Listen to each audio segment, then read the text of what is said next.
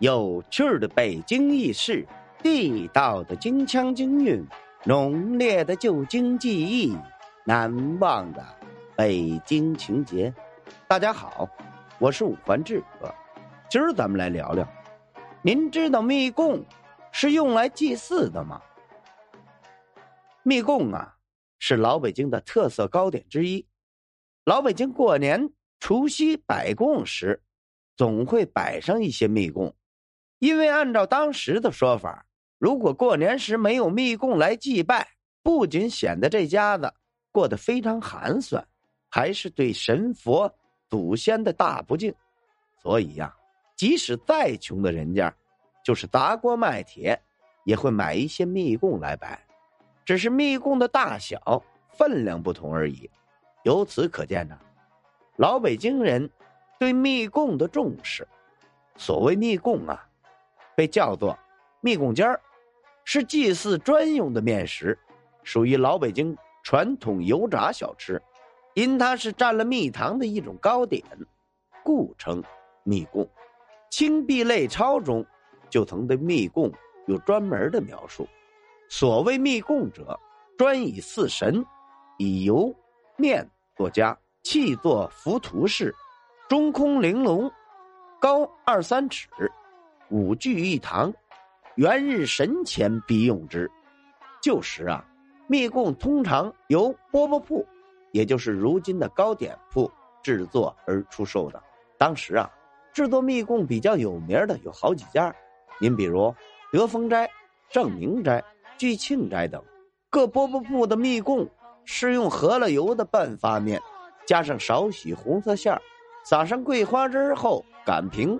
切成一寸来长、铅笔粗细的小面条，油炸后蘸蜜糖即成。每年腊月初九，家家饽饽铺都会制作个上书“本店专门定做蜜供”的招牌，挂在店铺门口，以招来顾客。一般的人家都是现钱订货，而穷人家则可以打供，既想定制什么样、大小。分量，在年初时就说好，按价每月分期交付款，即每月交零钱，到年底凑成密供价的整数，到时候啊拿回密供回家过年。当时用此方法，解决了穷人家不能一次性花费很多钱买密供的难题，而那些家境殷实的人家，通常都是在。腊月中下旬时，由饽饽铺派专人送到家，这在当时啊成为一景儿。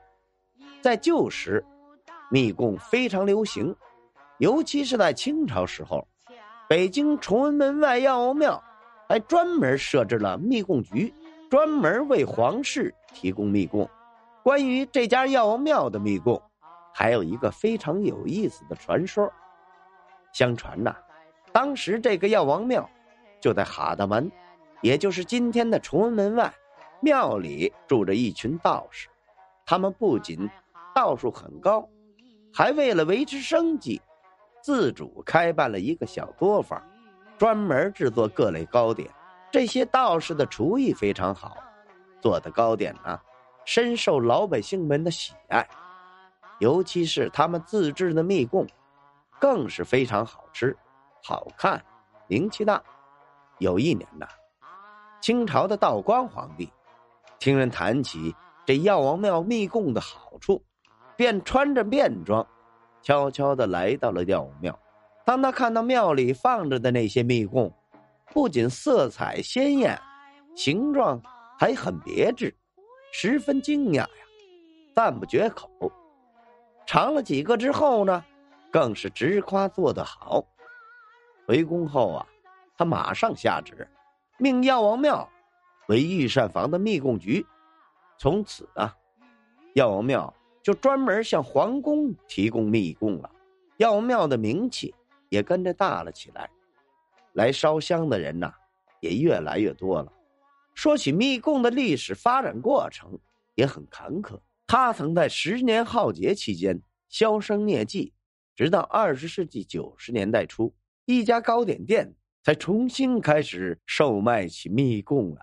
如今呢，售卖蜜供的店铺有很多，荟萃园、正明斋、稻香村等知名糕点店，在每年的腊月都会提供质优价廉的蜜供。到时候啊，您不妨去尝一尝。